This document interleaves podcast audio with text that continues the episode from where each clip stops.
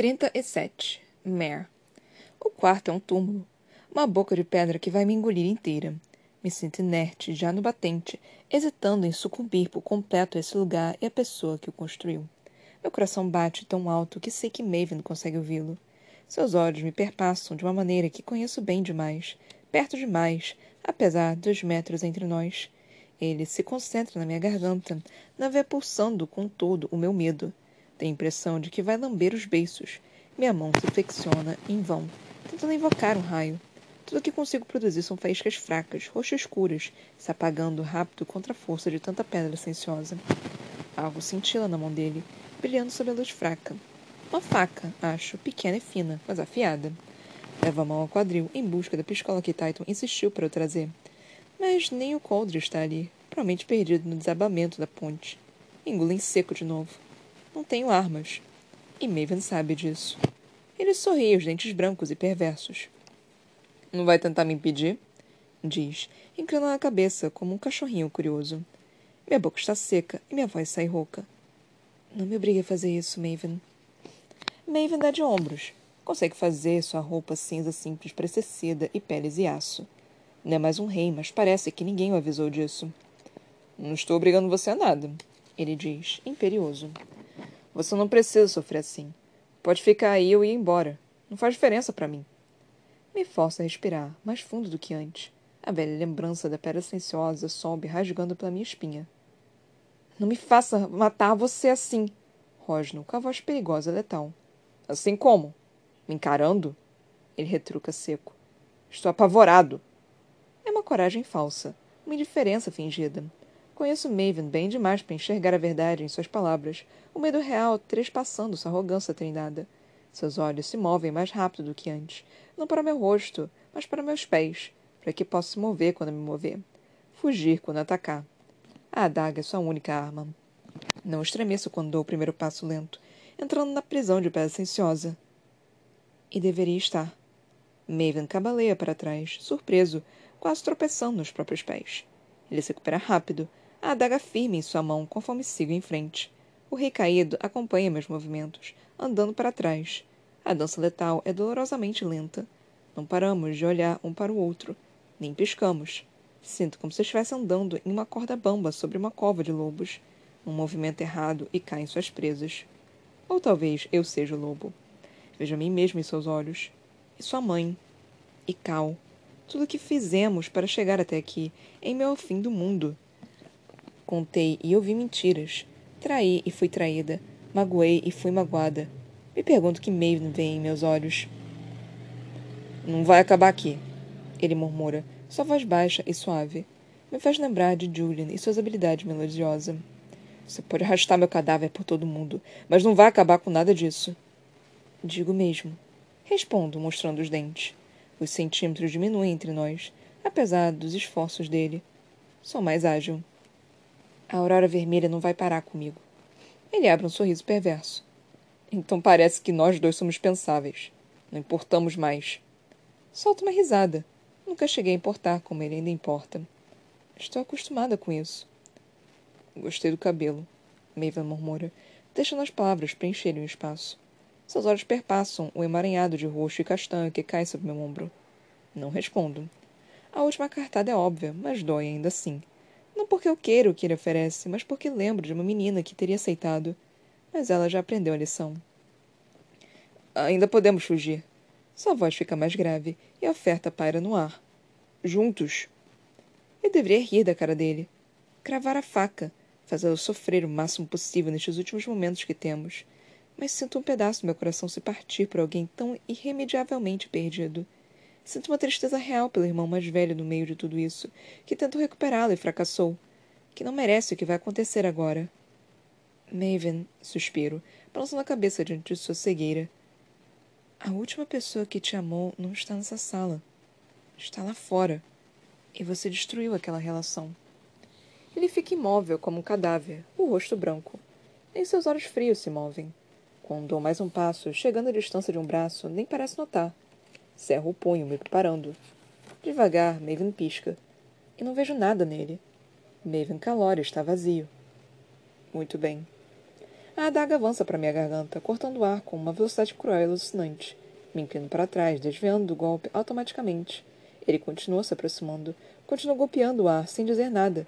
Meu corpo reage antes do meu cérebro, desviando seus ataques por puro instinto. Sou mais ágil do que ele, e meus braços se movem em sintonia com, meus, com seus movimentos, pegando seus punhos antes que consiga causar qualquer estrago com a peça minúscula e perversa de ferro afiado. Não tenho nada além dos meus punhos e pés. Meu foco está em manter a adaga longe da pele, e mal consigo acertar um golpe. Giro tentando derrubá-lo com um gancho de tornozelo, mas Maven escapa habilmente da minha tentativa. Meu primeiro erro, deixando minhas costas expostas. Me movo junto com ele, e uma punha punhalada na direção dos meus pulmões deixa um corte longo e superficial na minha barriga. Sangue vermelho e quente brota, enchendo o ar com um cheiro forte e cobre. Quase acho que ele vai pedir desculpas. Maeve nunca sentiu prazer de verdade na minha dor, mas não demonstra piedade. Nem eu. Ignorando a dor que se espalha, dou um soco forte na garganta dele. Maven arfa e tropeça, caindo sobre um joelho. Ataco de novo, chutando seu queixo. O impulso faz cair de lado, os olhos arregalados e confusos, enquanto cospe sangue prateado por toda parte. Se não fosse a daga, eu usaria a oportunidade para colocar os braços em volta de seu pescoço e apertar até seu corpo ficar frio. Em vez disso, vou para cima dele, usando meu peso para mantê-lo imobilizado, enquanto luta contra os dedos ainda agarrados ao cabo da daga. Maven grunhe embaixo de mim, tentando me obrigar a soltar. Tenho de usar os dentes. O gosto de sangue prateado envenena minha boca quando mordo seus dedos, cortando a carne até o osso. Seus grunhidos viram um grito de dor. O som me trespassa, tornando pior de pedra silenciosa. Tudo dói mais do que deveria agora. Sigo em frente e consigo soltar seus dedos, mordendo onde devo, até a adaga ser minha. Ela está molhada com seu sangue e o meu, prateado e vermelho, mais escura a cada segundo. De repente, sua outra mão está na minha garganta, apertando desenfreadamente, tirando o ar da minha traqueia. Ele é mais pesado do que eu e usa essa vantagem para me jogar para trás. Um joelho aperta meu ombro, mantendo meu braço com a adaga imobilizado. O outro pressiona minha clavícula, logo abaixo da marca que ele me deu. Ela queima e dói com a pressão. Sinto o osso estalar com uma lentidão agonizante. É minha vez de gritar. Eu tentei, Mer. Ele sussurra, furioso, seu árido frio banhando meu rosto. Ainda sofrendo para respirar, engasgo. Minha visão escurece e se estreita, restando apenas seus olhos sobre mim. Azuis demais, congelados demais, inumanos em sua inexpressividade. Não são os olhos de um príncipe de fogo. Este não é Maven Calori. Aquele menino se foi, se perdeu. Quem quer que Maven fosse quando nasceu não será enterrado com ele. Meu pescoço dói sob seus dedos. Vasos sanguíneos estouram. Mal consigo pensar. Minha mente fo focando na adaga na minha frente, em meu punho. Tento erguer o braço, mas o peso de Maven torna isso impossível. Lágrimas atingem meus olhos quando me dou conta de que é assim que termina. Sem raio, sem trovão. Vou morrer como uma menina vermelha, uma entre os milhares esmagada sob coroa prateada. A pegada de Maven na minha garganta nunca se afrouxa. Ele aperta mais, esmagando os músculos do meu pescoço até eu sentir que minha espinha pode se partir.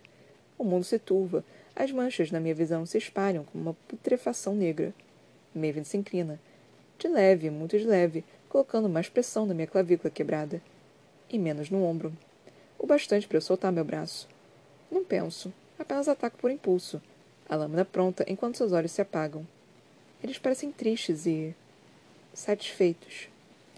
Antes de abrir os olhos, sinto a língua pesada na boca. Uma coisa estranha em que focar em meio a todo o resto. Tento engolir em seco, o que só piora a dor na garganta.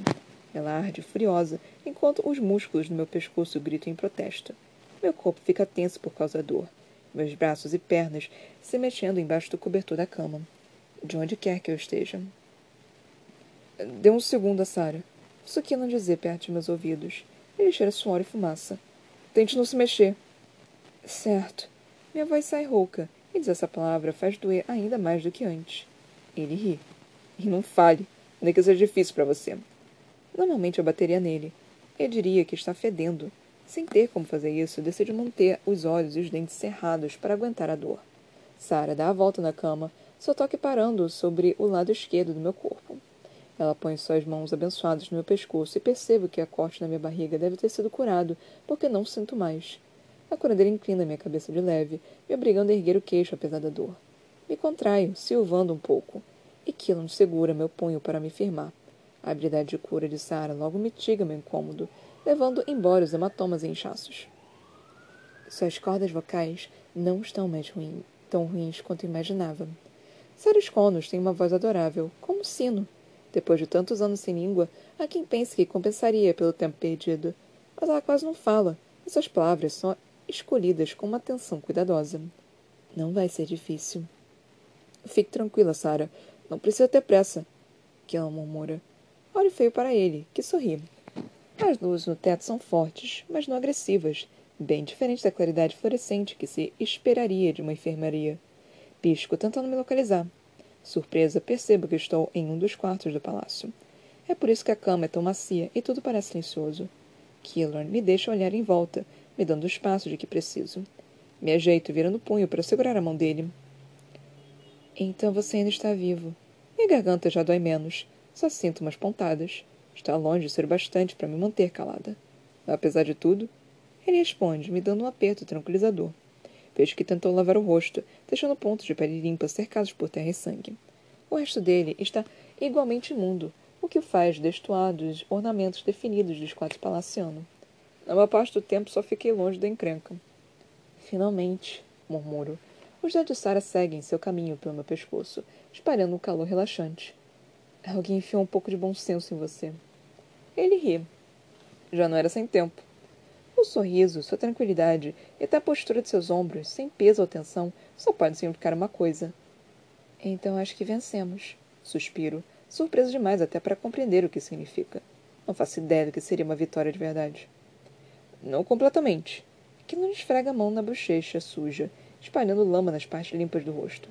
Bobo, penso com carinho. Os mersivos foram suficientes para afugentar a armada, mas Lakeland conseguiu voltar para o mar apesar de tudo. Acho que os figurões estão negociando um cessar-fogo agora. Tento sentar, mas Sara me empurra de volta gentilmente. Mas não uma rendição? Pergunto. Obrigado, observa Killan pelo canto do olho. Ele dá de ombros. Pode ser. Ninguém me fala muita coisa. Ele acrescenta com uma piscadinha bem-humorada. Um cessar-fogo não é permanente. Range os dentes, pensando na possibilidade de Lakeland atacar daqui a um ano. Não vão deixar que dure. Dá para ficar um pouquinho contente por estar viva, caramba. Kilon ri baixo, balançando a cabeça para mim. Espero que pelo menos fique feliz em saber que tem uma campanha conjunta em curso para começar a reconstrução da cidade. Prateados e vermelhos. Ele infla o peito, muito orgulhoso de sua notícia. Cameron e o pai estão a caminho. Cal está discutindo a remuneração dos trabalhadores. Remuneração dos trabalhadores. Pagamento justo. Um gesto simbólico, para dizer o mínimo. Mesmo que ele não seja mais rei, e que qualquer controle que tivesse sobre o país tenha ido embora. Duvido que Cal tenha muito poder de decisão no que acontece com o tesouro, se é que tem algum. E, francamente, não estou ligando para isso agora. Killan sabe. Ele evita entrar no assunto que me interessa. Tenta me despistar. Devagar, volta os olhos para Sara trabalhando. Seu cheiro é tão relaxante quanto seu toque, um aroma fresco de roupa de cama limpa. Seus olhos cinza, como aço, estão focados no meu pescoço, enquanto finaliza meu tratamento. Sara, temos uma contagem dos mortos e feridos? Pergunto baixo.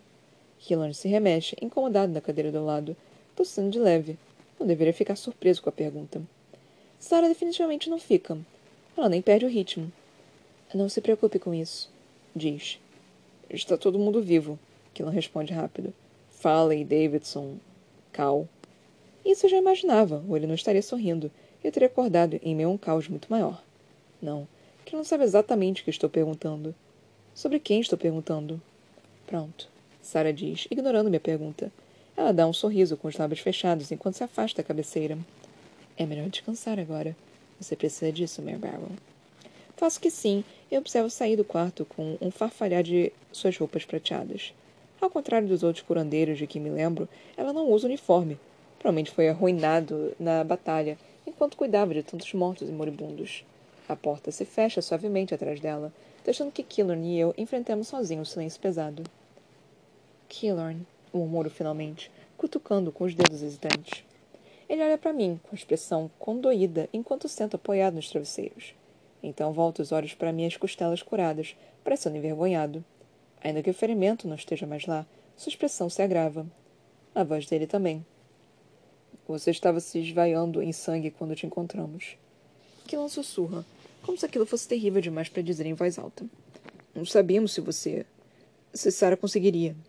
Sua voz se perde, envolta por uma dor que conheço bem demais. Também já vi Killan se esvair de sangue, quando ele quase perdeu a vida na Cidade Nova. Acho que atribuiu o favor. Engolindo em seco, toco minhas costelas, incapaz de sentir qualquer coisa, além da pele lisa sob as dobras da camisa nova. O corte devia ser pior do que eu imaginava. Mas isso não importa mais. E. Maven? Mal consigo dizer o nome dele. Killer me encara, sem mudar de expressão, sem dar indício de sua resposta por um momento agoniante, o suficiente para me fazer questionar com a resposta que procuro. Em que futuro desejo viver? Quando ele baixa os olhos, focando nas minhas mãos, nos lençóis, em qualquer lugar que não meu rosto, entendo o que aconteceu. Um músculo se contorce em sua bochecha quando Killan cerra o maxilar. Algo me relaxa, uma tensão finalmente liberada. Suspiro e me recosto, fechando os olhos enquanto uma tempestade de emoções passa por mim. Tudo o que consigo fazer é me segurar enquanto o mundo gira. Maven está morto. Vergonha e orgulho se engalfinham na mesma medida, assim como tristeza e alívio. Por um segundo penso que vou vomitar, mas a náusea passa e reabro os olhos para encontrar tudo no lugar. Killorn espera em silêncio. É estranho estar tão paciente. Ou teria sido um ano atrás. Quando ele era apenas um pescador, mas um menino de palafitas, sem futuro além do que o amanhã aguardava. Como eu. E o corpo? Não sei. Killorn diz, e não vejo mentira nele. Não tem por que mentir sobre isso. Assim como foi com Elara, preciso ver o cadáver. Confirmar que está tudo acabado. Mas o corpo de Maven me aterroriza mais do que o dela, por motivos óbvios. A morte é um espelho, e olhá-lo assim. Tenho medo de me ver refletida nele. Ou pior, de ver Maven como eu pensava que ele era. Cal sabe o que fiz? Minha voz sai embargada, subitamente tomada de emoção. Levo uma mão à boca, tentando me acalmar. Me recuso a chorar por ele. Me recuso. Killorn apenas observa. Queria que ele me abraçasse, segurasse minha mão, ou até me trouxesse algo doce para colocar na boca. Em vez disso, ele se afasta e levanta. Me olha com tanta piedade que eu me retraio. Não espero que entenda. Nem o quero. Assim como Sara, ele vai até a porta e me sinto subitamente abandonada. Killorn, chamo. Ele vira maçaneta. E outra pessoa entra no quarto. Cal enche o cômodo de calor, como se alguém tivesse acabado de acender uma chama. Sua armadura vermelha reluzente se foi, substituída por roupas simples. As cores destoam sem detalhes pretos ou escarlate, porque essas não são mais suas cores. Que não sai nos deixando a sós. Antes que eu possa me perguntar se Cal ouviu minha pergunta, ele a responde.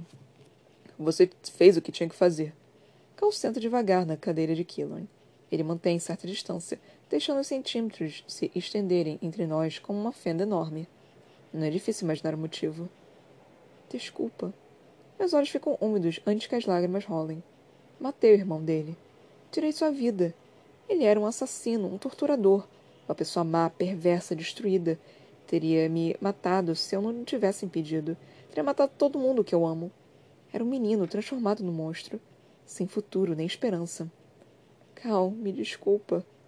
Ele se inclina para a frente, pondo a mão sobre o lençol, com cuidado de continuar longe. A seda entre nossos dedos é macia e fria, uma longa estrada de bordado cinza azulado. Cal encara o desenho no lençol, trançando o fio sem dizer nada. Resisto ao impulso de sentar e tocar a bochecha dele, fazê-lo olhar nos meus olhos e dizer o que quer. Nós dois sabíamos que isso aconteceria. Sabíamos que Maeve não tinha conserto, mas isso não impede a dor. E a dele é muito mais profunda do que a minha. E agora? Cal sussurra, como se para si mesmo. Talvez estivéssemos errados. Talvez ele pudesse ter sido salvo de alguma forma. O pensamento me trespassa e a primeira lágrima cai. Talvez eu não passe de uma assassina também. Só uma coisa é certa. Nunca vamos saber. E agora? Repito, virando o rosto. Olho pela janela, para o céu marcado pela névoa e pela luz fraca das estrelas. Os minutos se estendem e passam. Não falamos. Ninguém vem me ver. Ninguém vem procurar Cal e levá-la embora. Quase desejo que alguém o faça. Até que seus dedos se movam, encostando nos meus, tocando bem de leve. Mas é o suficiente.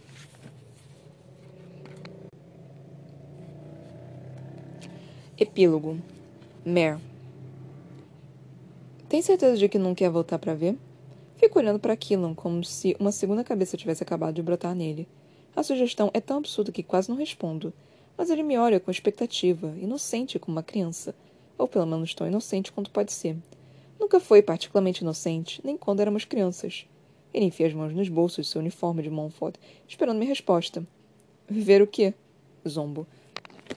Dando de ombros enquanto atravessamos a base aérea de Archon.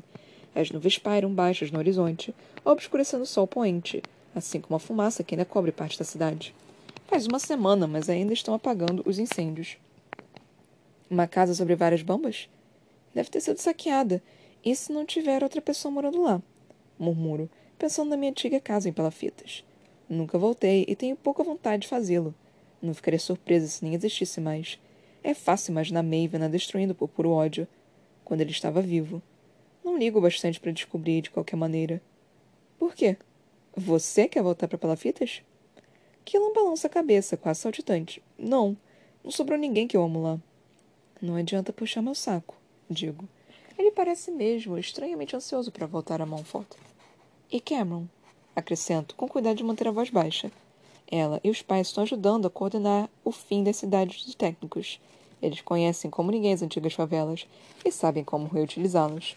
O que tem ela? Que não sorri para mim, também dando de ombros. Está tentando me despistar. Um leve rubor surge em suas bochechas vermelhas. Vai para Montfort daqui a mais ou menos um mês, com um contingente vermelho de Norta e alguns sangue novos, quando a situação estiver mais resolvida. Para treinar? Seu robô se espalha. Claro. Não consigo deixar de sorrir. Preciso lembrar de tirar sarro dele depois. Penso, enquanto Farley se aproxima, cercada por alguns generais do comando. Cisne me cumprimento com a cabeça. Está na mão. Obrigada, General Cisne. Me chame de Addison, ela responde, retribuindo meu sorriso. Acho que podemos livrar dos codinomes por um tempo. Farley apenas nos observa, fingindo irritação. Se esse jato fosse movido por conversa fiada, a gente nunca precisaria recarregar com vocês dois aqui. Ela diz, sarcástica, seus olhos revelando um raro bom humor. Sorrio e pego o braço dela. Farley me dá um abraço. Também é algo raro vindo dela. Você fala como se eu não pudesse carregar um jato, Farley. Ela só revira os olhos. Assim como Killon e eu, está pronta para voltar para Montfort. Mal consigo imaginar sua animação em deixar Norta para trás e voltar para a filha. Clara está crescendo feliz e a salvo, sem nenhuma lembrança do que veio antes dela. Nem mesmo do pai. Pensar em Shade escurece até os dias mais radiantes, e hoje não é diferente. Mas a dor é menor de alguma forma. Ainda profunda, cravada até os ossos, mas não aguda. Não me faz mais perder o ar. Vamos, Fala insiste, me obrigando a acompanhar seu ritmo. Quanto antes embarcarmos, antes decolamos. É assim que funciona? Não consigo deixar de retorquir. Um amontoado de gente está perto do jato, parado na pista de pouso, esperando por nós e pelo resto do grupo que vai para Montfort hoje. Davidson retornou à sua nação alguns dias atrás. Alguns oficiais dele ficaram para trás, e visto Tahir entre eles. Deve estar comunicando tudo a seus irmãos agora, permitindo que o primeiro-ministro acompanhe o processo de reconstrução em tempo real. Julian se destaca no grupo, usando roupas novas, talvez pela primeira vez na vida, douradas como as cores de sua antiga casa. Elas brilham forte sob o sol de fim da tarde. Sarah espera ao lado dele, assim como Annabel. A velha mulher parece incompleta sem sua coroa e observa com desinteresse. Seja rápida, Beryl, fala e diz, fazendo sinal para Killor acompanhar para o jato. Os dois cumprimentam os prateados enquanto passam, me dando o espaço de que preciso para minhas próprias despedidas. Não vejo Cal com seu tio e sua avó, mas não imagino que vai ficar na fila. Ele espera no fim da pista, separado, Julian estende os braços para mim e o abraço com força, inspirando o aroma quente de papel velho que ainda parece grudado nele. Depois de um longo minuto, me afasta com carinho. Fique tranquila. Vamos nos ver em cerca de um mês. Assim como Cameron, ele vai para Montfort em algumas semanas. Oficialmente representante dos prateados de Norta, mas imagino que vai passar mais tempo pesquisando os arquivos que Davidson colocar à sua disposição, aproveitando o tempo para investigar o surgimento dos sangue novos. Sorriu para meu velho professor, dando um tapinha em seu ombro. Duvido que você vai sair das galerias de Montfort para me cumprimentar que seja. Ao lado dele, Sarah ergue a cabeça. Vou garantir que saia. Ela diz baixo, pegando o braço de Julian. A Annabel não é tão compreensiva. Ela me encara uma última vez antes de rir alto, repugnada pela minha presença, e sair andando a passos rápidos. Eu entendo. Afinal, para ela, seu neto negou uma dinastia e abandonou a coroa por algo tão insignificante quanto o amor por uma vermelha. Annabel me odeia por isso, ainda que não seja verdade. Annabel pode não ouvir a voz da razão, mas não é tola. Você abriu uma porta que não pode ser fechada. Julian fala baixo, observando a antiga rainha entrar no avião que a aguardava. Não conseguiria colocar Cal de volta ao trono agora, nem se ela quisesse. E quanto a Rift, Lakeland, Piedmont? Julia me interrompe com um aceno gentil de cabeça. Acho que você ganhou o direito de não se preocupar com essas coisas por um tempo. Ele bate na minha mão com carinho. Há revoltas, movimentação, vermelhos entrando em nossas fronteiras aos milhares.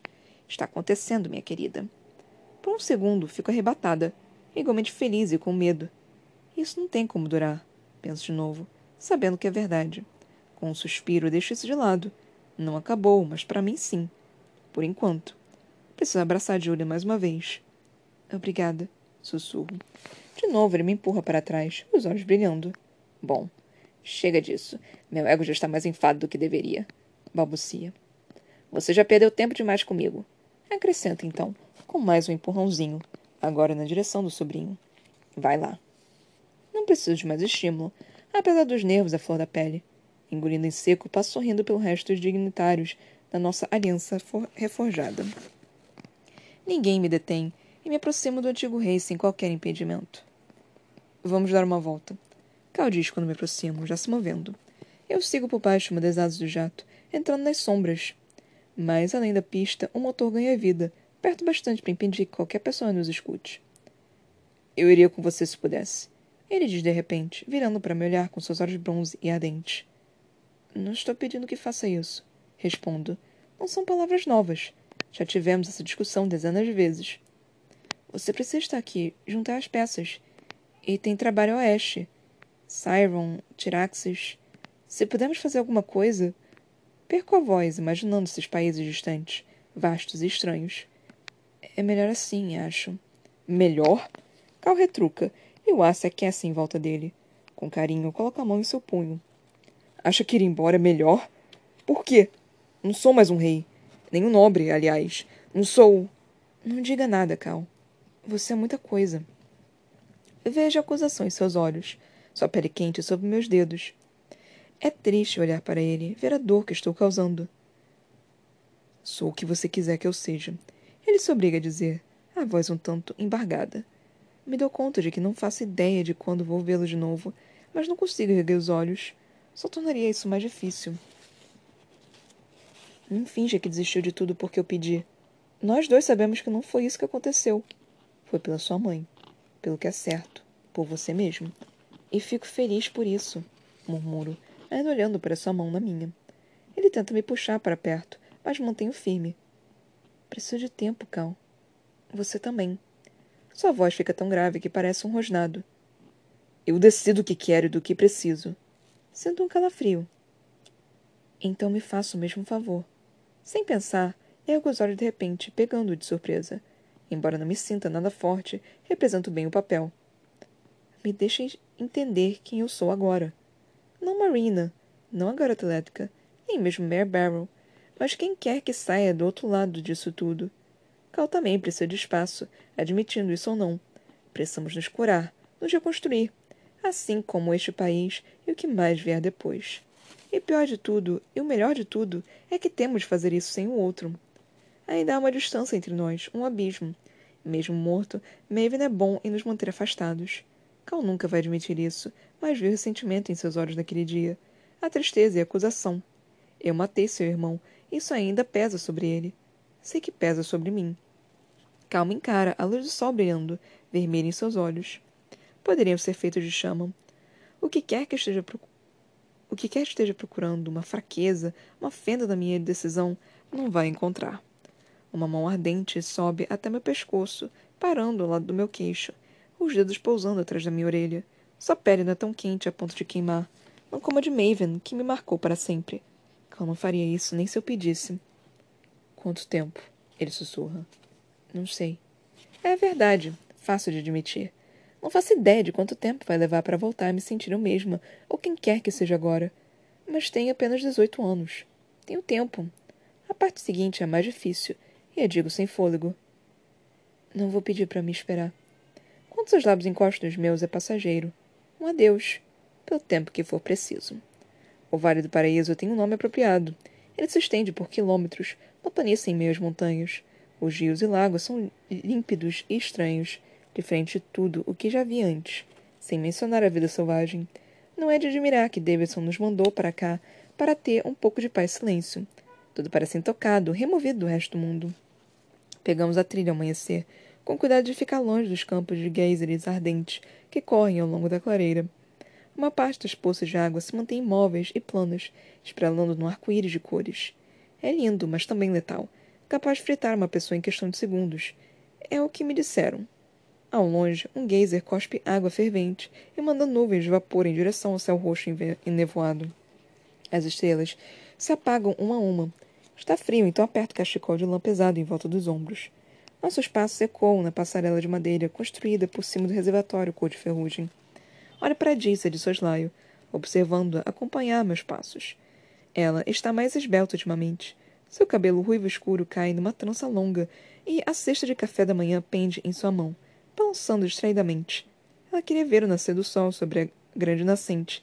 E quem sou eu para negar alguma coisa minha irmã? Olhe só as cores, diz a murmura quando chegamos ao nosso destino. De fato, a grande nascente água quente parece algo saído do sonho. Cercada de vermelho, depois amarelo, depois verde escuro e, finalmente, o mais escuro e puro azul. Não parece real. Fomos bem alertadas e, apesar da vontade, nenhuma de nós mergulha um dedo nas águas. Não quero me queimar. Jace assenta na passarela, com as pernas cruzadas. Ela tira um caderninho e começa a desenhar, às vezes rabiscando anotações. Me pergunto o que este lugar pode inspirar nela. Estou com mais vontade de comer, então revira a cesta, pegando os pãezinhos ainda quentes do café da manhã. Minha mãe fez questão de que saíssemos bem abastecidas. Você sente falta dele? Ela pergunta de repente, sem erguer os olhos. Isso me pega desprevenida, especialmente por ser tão vago. Ela poderia estar falando de qualquer um.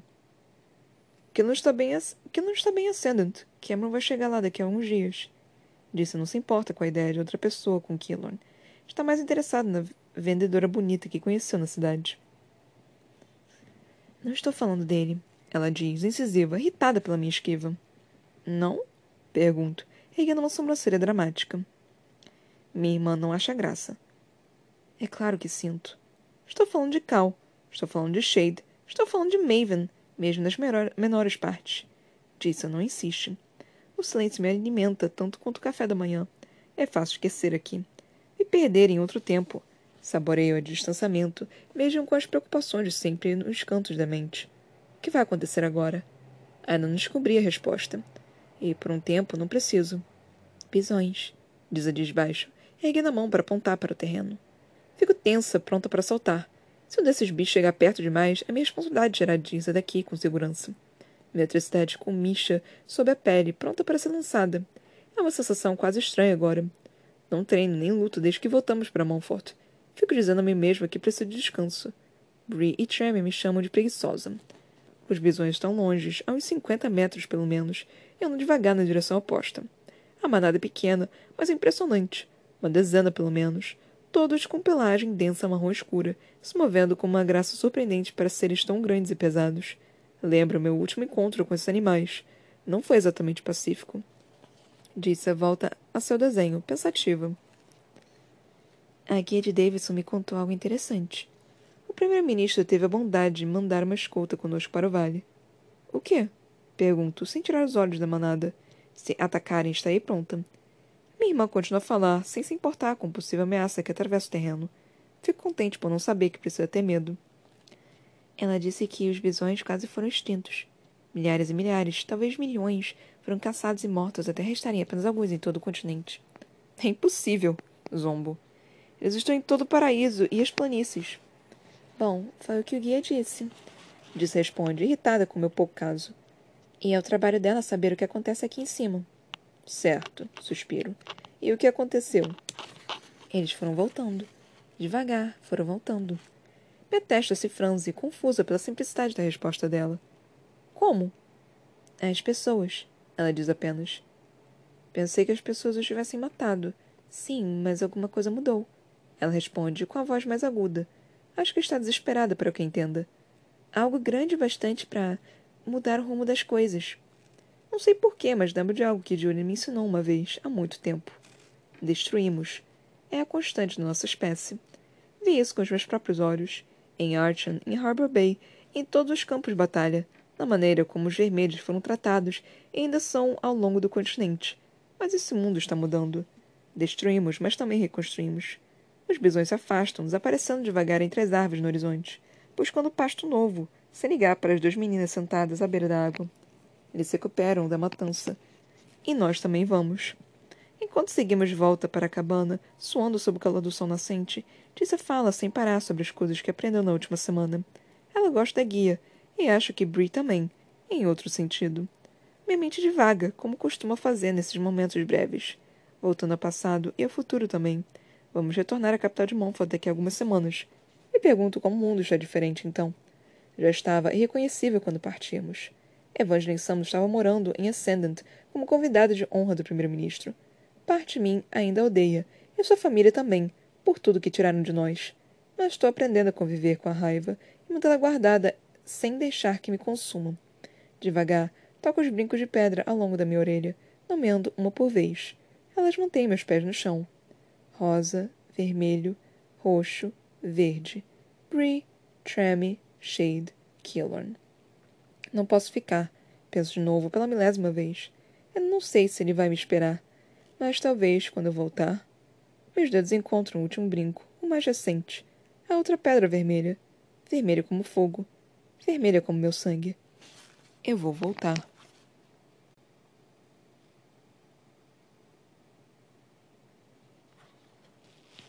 Agradecimentos. As pessoas me perguntam qual a sensação de terminar uma série de livros e sempre respondo que ainda estou esperando a sensação. Achava que a experiência me deixaria anestesiada, mas algumas emoções estão começando a surgir. Alívio, claro. Ansiedade. Medo. Mas, acima de tudo, gratidão. Tanta gratidão que nem sei como botar em palavras. Meu agradecimento mais profundo e sincero vai para minha família, por tomar possíveis o começo, o meio e o fim disso tudo. É fácil olhar para trás e ver os momentos em que minha vida mudou. E vocês foram essenciais em todos eles. Agradeço a minha mãe, a meu pai e Andy, aos Aveyard e aos Coyle por tudo que fizeram e vão continuar fazendo por mim. Me recuso a soar piegas e sentimental, agradecendo meus amigos, porque eles jamais iam tolerar. Obrigada Morgan, Jen e Tori por garantirem que eu nunca mergulhasse fundo demais.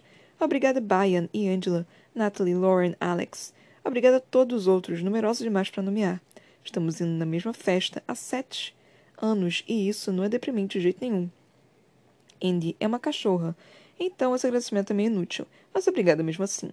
Você é uma ótima menina. Te amo, mais do que é socialmente aceitável ou psicologicamente saudável. Essa série ocupou quase seis anos da minha vida e me trouxe a carreira como que sempre sonhei. Os livros em si não existiram sem algumas pessoas incríveis que me incentivaram. Obrigada Christopher Cosmos, Poya Shabzian e Suzy Townsend por iluminarem o caminho e manterem o trem nos trilhos sempre azeitado. Obrigada Joe Volpe, Catherine Ortiz, Verônica Grijan, Sarah Sticker, Mia Roman, Daniele Baftrell, Jacqueline Death, Cassandra Bain, Hilary Paccioni e o resto da equipe imbatível de New Leaf Literature. Obrigada Sarah Scott, Max Handelman, Elizabeth Banks, Alison Small e todos os heróis da Universal Pictures e da Brownstone Productions. Obrigada por amarem esse livro tanto quanto nós. Todo o meu amor para o exército de Harper Collins e de Harper Teen, que luta pela série A Rainha Vermelha há tanto tempo. Agradeço às minhas editoras destemidas e absurdamente talentosas, Kristen Petit e Alice German, assim como a Jan Klonsky, Kate Morgan Jackson, Erica Sussman e a todas as pessoas que já deixaram alguma marca em um manuscrito meu. Vocês tornaram esses livros do que são. Obrigada, Gina Risso, que por quatro anos me acompanhou em festivais, turnês, entrevistas e inúmeros aeroportos. Obrigada, Elizabeth Ward, Margot Wood, Elena Yip, a equipe da Epic Reads e a todos os gênios por trás da campanha de marketing da série ao longo dos anos. Nunca imaginei que teria uma espada de espuma temática do meu livro. E, claro, obrigada a Sarah Kaufman por transformar o que eu via na minha cabeça nas capas mais lindas e icônicas que qualquer autor poderia desejar. Foi muito sortudo de ganhar alguns amigos entre meus excelentes colegas. Vocês têm sido um apoio incrível nessa carreira completamente estranha. Amor e gratidão às Patties, Susan Dennard, Alex Bracken e Lee Bardugo, pela amizade, pelos conselhos e compartilharem seu talento. A Renee Adiad e Sabat Tahir, estrelas desde o começo. A Veronica Roth, uma luz. A Brandon Rakes e Simon Chaini, por me aturarem. A Jenny Han, que mostra o caminho sem medo. A Emma Ferriot, que ajudou essa série a nascer. A Adam Silveira, por suportar quatro horas bebendo mimosas e não fugir de mim. A Nicola Yoon, por sua bondade inabalável. A Sarah Anne Gu, minhas luzes brilhantes a leste da 405, a Morgan Matsu pela, pelas idas ao Starbucks, a Margaret Stoll e Melissa de la Cruz, mães queridas de todos nós na Yale, e a todas que esqueci de mencionar sem querer, mas que eu amo e a quem sou grata da mesma forma.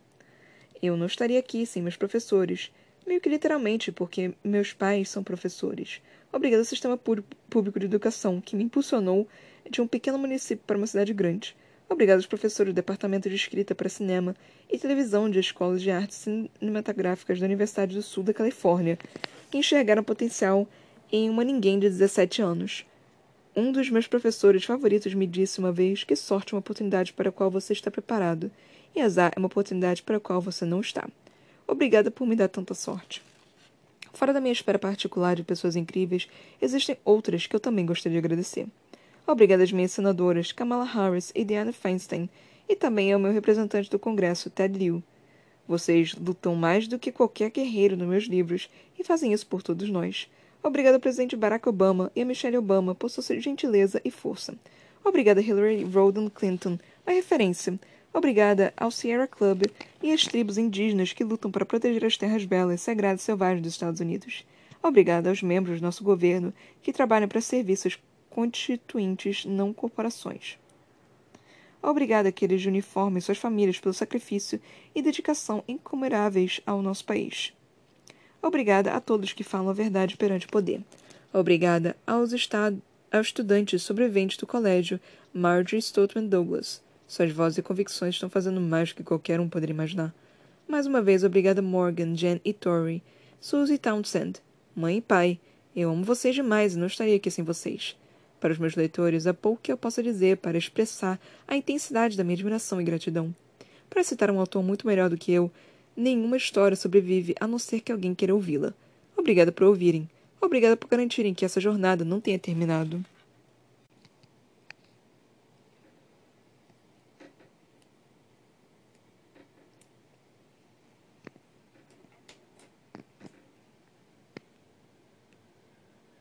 Oh, meu Deus, terminamos o diabo do livro. Puta que me pariu. Ah, mas assim, não terminou de verdade, né? Porque ainda tem um livro de contos. Mas puta que me pariu! Gente, não é possível. Cara, não é possível. Não, não, não gente, não. O que dizer? Mano, eu, eu, eu, vou, eu vou começar pela parte boa. E eu, eu consegui achar partes boas, porque, cara, eu, eu sou dessas. Foi melhor do que os últimos dois capítulos da Iris e do Maven. Foi muito melhor. Tipo, foi comparado a eles. Foi assim infinitamente mais, mais interessante. Porque puta que me pariu, os últimos dois capítulos da Iris e do Maven, eu queria estrangular a Victoria Aveyard pelo que ela fez. Não que eu não queira, que eu não queira estrangular ela agora, é, ela agora também não.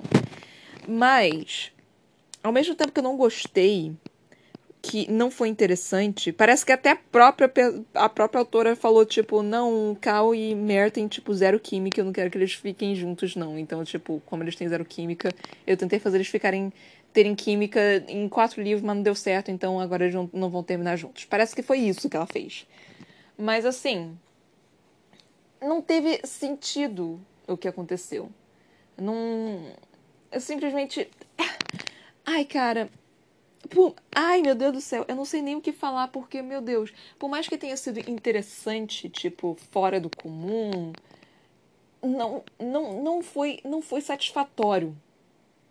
Eu entendi o que ela estava querendo fazer, de tipo, não, eu não quero que eles permaneçam juntos, porque ela tem que se entender ainda, porque é muito importante você se compreender antes de você começar um relacionamento, porque ela começou essa, essa jornada meio que junto com ele. Então, eu entendo o que ela estava querendo fazer.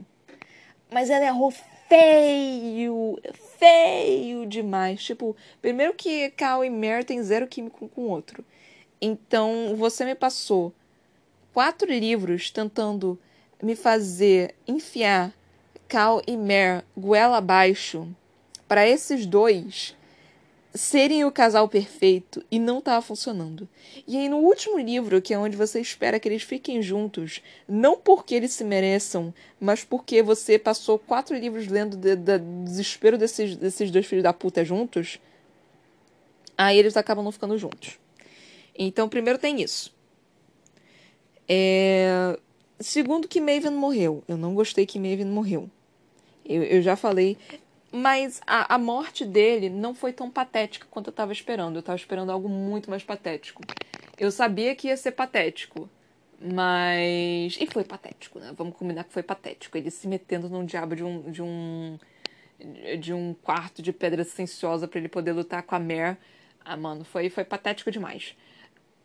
Então, assim. É, realmente foi. foi não, mas não foi tão patético quanto eu esperava, assim. Foi ruim? Foi. Mas eu esperava pior. Então, assim, sei lá. Eu, eu realmente esperava algo muito pior. Então me agradou um pouco justamente porque eu esperava pouco. porque eu esperava menos ainda.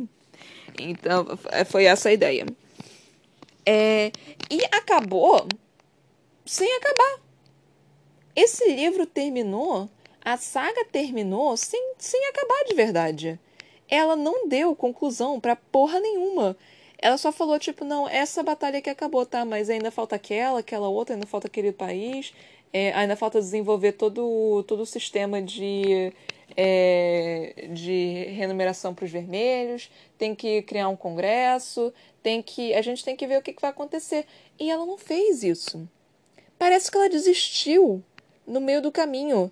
Parece que ela simplesmente não estava afim de escrever isso. Ela poderia ter escrito mais um livro falando sobre essas coisas. Tudo bem que ela escreveu o, o, o, os contos, né? Assim, nós temos os contos. Talvez os contos sejam conclusão. Talvez os contos fiquem mais bonitinho assim para realmente na, na, questão da conclusão. Mas parece que ela própria se cansou do, do, da saga dela, sabe? Parece que ela já tava de saco cheio e falou, tipo, mano, não aguento mais. Não, não quero mais passar tempo com, esse, com essa jossa. Tô, tô de saco cheio, vai ser esse fim e foda-se. Eu senti muito isso. Porque foi muita enrolação. Ela foi, fez uma encheção de linguiça desnecessária para algo desnecessário, sendo que a parte que era importante, que era toda a parte da política, toda a parte da construção de vermelhos e prateados, toda a parte de, de da reconstrução da cidade, toda a parte do final da, da escravidão vermelha, que é muito mais interessante, ela, ela basicamente anulou isso. De toda a saga, quer dizer, não sei, né? Porque pode ser que o Trono Destruído, que é o nome do livro dos contos, tenha essa parte. Mas, cara, extremamente decepcionada. Extremamente decepcionada. Então, sim, esse foi o pior livro da saga. Realmente, esse foi o pior livro da saga. Simplesmente porque não teve conclusão porque ela resolveu não dar nenhuma conclusão. E aí você pode até falar, tipo, de, defendendo a Victoria Aveyard. Eu não tô falando isso, mas você pode, você pode falar isso, tipo, não, mas ficar em aberto deixa toda uma questão do leitor para você conseguir ter todo um desenvolvimento de imaginação, de não sei o que. Não. Não. Isso funciona. Não é todo autor que consegue fazer isso. Finais em aberto é perigoso de se colocar a Victoria Veada, ela gosta de trabalhar com perigo. Nós vimos isso quando ela matou um diabo no bebê. Mas ali ela fez de uma forma espetacular. Ela realmente trabalhou bem naquela parte. Ela realmente fez em um momento assim crucial. Foi algo do qual eu parabenizei muito ela nesse caso, tipo, porque é um, um, um traço, né? É uma característica, é algo do qual não se faz. Você não mata bebês e você não mata é, mulheres grávidas. Criança até pode. Criança é. é eu tô, gente, eu tô falando, pelo amor de Deus, não, não pega isso fora de contexto. Eu tô falando isso dentro de, de criar é, histórias, filmes, séries, esse tipo de coisa. Você pegar e matar bebê, você pegar e matar uma mulher grávida, é muito mais complexo, tem, tem muito mais é, severidade, né? De você conseguir trabalhar do que com você matar idoso, com você matar uma pessoa mais jovem de 20 anos, com você matar é, mulheres, com você matar crianças até. Dependendo da idade da criança, você você sente isso. Se eu falar para você, um bebê de seis meses morreu asfixiado pela mãe, você sente isso, porque tem só seis meses, sabe? É diferente de você falar uma, uma criança de sete anos morreu. Mano, é, o nível de gravidez é, é, é muito diferente. É, pelo, pelo, menos no. Eu, eu sinto isso. Pode ser que eu, que eu esteja. Que, que seja um pouquinho, sei lá, da, da minha opinião mesmo, e você acha, não, é tudo a mesma coisa. Mas assim, eu acho que trabalhar com bebês e mulheres grávidas é sempre mais complicado, mais complexo. E ela conseguiu trabalhar isso de forma tão boa, mas ela conseguiu se perder completamente no final, tipo, cara, não, não, não, não, não, não, não, assim, esse final, mulher, o que que tu fez? Você cansou, era isso? Você, você, você resolveu encher linguiça pro livro ficar grande só pra mostrar, tipo, ó, oh, tá vendo? Você escrever. Se tu não sabe escrever, minha filha. Isso não é saber escrever. Eu, eu tava te defendendo porque. Eu, eu estava te defendendo. Eu realmente estava te defendendo. E eu vou continuar te defendendo nessa, nessa questão. Porque eu realmente acho que você é uma amadora. E eu vou dar ainda uma colher de chá falando que pode ser a tradução, mas eu duvido muito. Porque, puta que me pariu, tipo, é muito. É, é, como que esse diabo desse livro foi um dos melhores vendidos no New York Times? Como é que essa, essa diabo dessa saga vendeu pra cacete? Porque desde o primeiro livro foi uma merda. Desde o primeiro livro foi ruim. Eu perdi quatro meses da minha vida lendo esse diabo desse livro. E eu vou perder mais um lendo o último livro, porque eu resolvi ler essa jossa dessa saga. E vocês estão me acompanhando. Muito obrigada por isso. Eu amo todos vocês. Mas puta que me pariu, por quê?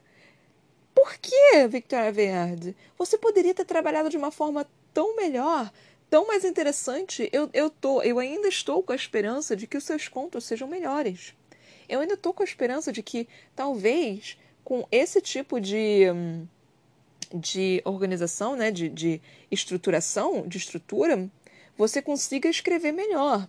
Eu já eu, eu já organizei todo o negocinho aqui do Trono Destruído, porque eu, eu tava ansiosa, né? E eu, eu já separei todos os capítulos de tudo, de, de, de tudo necessário. É, e eu queria atirar na minha, na minha cara, porque eu vi que são 21 episódios que eu vou ter que fazer. Talvez mais, talvez menos. Talvez mais, eu acho que não. não eu, eu teria que gravar um pouco. Um, um, mais um episódio, talvez. Mas. É, tirando isso, cara, eu, eu tô muito afim de atirar no meu pé.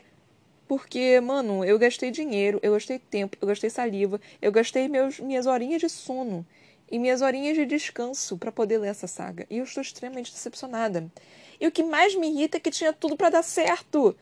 Que essa história tinha tudo para dar certo. A história. A, a, a cara, é... o que eu mais odeio é isso. Tinha tudo para dar certo. Você tinha uma ideia brilhante nas suas mãos. Você tinha a receita para o sucesso. Quer dizer, você fez sucesso, né? Obviamente. Mas tinha tudo para dar mais sucesso ainda, filha. Tinha tudo para ser muito melhor. Tinha tudo para ser perfeito. E não foi. Foi, foi arrastado. Foi, sei lá, um, um 4 no máximo. E eu ainda estou dando 4 de generosidade. Porque você não conseguiu conduzir bem a história. Você não sabia direito se você, se você você primeiro e assim eu entendo que você foi crescendo como autora realmente dá para perceber isso durante nos livros. Mas você se perdeu completamente no, no, no, time da, da história. Você não conseguiu criar uma linha de tempo boa para a história. Você criou personagens principais que eram a coisa mais sem graça do mundo. Eu não senti é, intimidade eu não senti afiliação nenhuma pelos principais por Mare e Cal, você conseguiu criar um casal mais sem gosto do que mingau de aveia. Você conseguiu enrolar mais do que Tolkien, e Tolkien, e, e, e eu ainda estou sendo generosa, porque Tolkien é um dos maiores escritores da nossa geração. E mesmo assim, você. E, e, e, mesmo ele enrolando pra caralho, ele conseguiu ser um dos maiores. E você não você enrolou pra cacete. É pior do que filler de. Vamos ver qual foi o pior filler que eu já vi na minha vida. Eu ia falar de Naruto, mas os fillers de Naruto são bons. É só por um que eu lembro deles. Tipo, Naruto tem, tem filler pra cacete, mas assim, os fillers são, são relativamente bons. Qual foi, qual foi o anime que foi terrível, os fillers, que todo mundo reclamou? Eu não lembro. Enfim, é pior do que filler de anime. Você conseguiu estragar completamente seu universo. Você não conseguiu dar uma conclusão adequada ao seu livro. E eu estou falando isso, mas talvez tenha uma conclusão adequada no, no Trono Destruído. Eu tô com, a, eu tô com essa leve esperança. Tô com essa leve, leve esperança. Você não conseguiu nos dar um, uma conclusão satisfatória. Você não conseguiu você mesma dar uma conclusão satisfatória para o universo que você mesma criou. É, eu tô falando como se eu estivesse falando com a própria autora. Mas, enfim. É, então, cara, eu estou extremamente decepcionada. E olha que eu ainda tava dando, ainda tava dando chance, ela tá falando, não, não, pode, pode ser que melhore, pode ser que, pode ser que tenha isso, pode ser que ela consiga dar um gancho assim interessante, pode ser que no final ela tenha um puta plot twist que você fica tipo, caraca, não acredito que isso aconteceu. Então eu tava dando chance. Eu tava dando chance. E de novo, você, você Victoria Veyard, não é uma escritora ruim exatamente. Não, você é uma escritora ruim sim, desculpa. Mas assim, é... eu não sei explicar direito, porque assim, você tem potencial, é isso. Você tem potencial, ela tem potencial. Mas não sei. E, e, e, e o pior de tudo é que esse diabo dessa série fez sucesso. Ou seja, é provável que ela não sinta que ela, que ela deva crescer na escrita dela, justamente porque fez sucesso. Isso é o que mais me mata. Eu consegui ver essa questão da, do crescimento dela, da, da escrita e tudo mais. Mas. Cara, é, é provável que ela mantenha exatamente a mesma coisa. E o livro dela não é bom, sabe? A saga em si não é boa. A história não é boa. Nada é bom. O que, eu tô fazendo com a minha vida? Por que, que eu tenho mais um livro para ler? Por que, que eu vou ler mais. Por que, eu vou passar mais 21 dias da minha vida lendo esse diabo desse livro, cacete? Ai, eu não sei se eu vou aguentar. Eu, eu vou ver. Eu vou ver se eu consigo fazer isso. Se eu consigo, talvez, ler. Hum, por, fazer mais episódios por dia. Porque, sério, se eu tiver que passar 21 dias, ou até talvez mais dias, dependendo, né? Porque eu nem sempre consigo estar aqui lendo para vocês, e eu quero ler logo o diabo do outro livro. Ai, Deus. Então, eu vou ver se eu consigo fazer isso. Não garanto, porque é muito complexo, é muito difícil, não tenho como, assim, fazer isso realmente. Depende muito. Mas eu vou ver se eu consigo fazer isso, porque eu, eu, eu realmente eu não quero. Eu não quero mais. Eu não quero mais. Eu não aguento mais. Eu, eu tô com ódio, tô com ranço. Esse livro é ruim. Essa saga é ruim, desculpa. Pra saga inteira, inteira eu dou um 4. E isso porque eu tô sendo generosa. Não, eu dou um 3. Eu dou um 3. E eu estou sendo generosa ainda por cima. Eu só tô dando esse 3 porque alguns personagens secundários eram muito bons. O Maven, eu tive síndrome de Estocolmo com ele. Você conseguiu me fazer gostar de, do, do vilão de, uma, de tal forma que eu, que, eu, que eu tava criticando minha sanidade. Então eu, eu realmente tenho que, que te dar isso. É, os personagens secundários são bons. O Maven. A história. A ideia foi muito boa. Tinha tudo para dar certo. E é basicamente isso. É isso. Por isso que eu te dou um 3. Assim, na sua saga inteira. Obviamente não acabou, porque ainda temos mais um diabo de um livro. Mas é 3. É 3 é um 3, assim, não, não tem muito mais o que fazer. Eu estou extremamente decepcionada. E eu, eu não sei, eu não, eu, eu não imaginava que eu fosse sentir isso depois de ter terminado o livro. Eu, eu realmente. Cara, é, é ranço. É literalmente um ranço. Eu fiquei com ranço. Porque eu. Porque ela não terminou, tipo. É diferente quando você acaba com cliffhanger. Mas ela simplesmente não concluiu. Ela simplesmente abandonou a história. É, cara, não, você não faz isso. É, isso é descaso. Isso é falta de profissionalismo. Cara, não, não, não, não. Não, não, não você não faz isso com seus leitores. Eu te defendi até aqui, Victor Veade. Não, você, desculpa, você, você não pode fazer isso com a gente. Comigo. Comigo. Você não pode fazer isso comigo. Então, mas, de novo, a gente ainda tem os contos. Então, pode ser que eles ajudem um pouco, né? Então, mas sei lá. Mas, enfim, né? Vamos ver como é que vai ficar. Eu não. Eu, eu, tenho, eu tenho só um pouquinho de esperança. Só um pouquinho só. Mas o meu tempo basicamente acabou. Mas Victor Veard, decepção. Decepcionada. Você. Você tinha tudo para dar certo, mulher. Eu te defendi até aqui. Eu te defendi até aqui. Eu fiz tudo para tentar fazer com que você fosse um ser humano decente. E você só cuspiu na minha cara.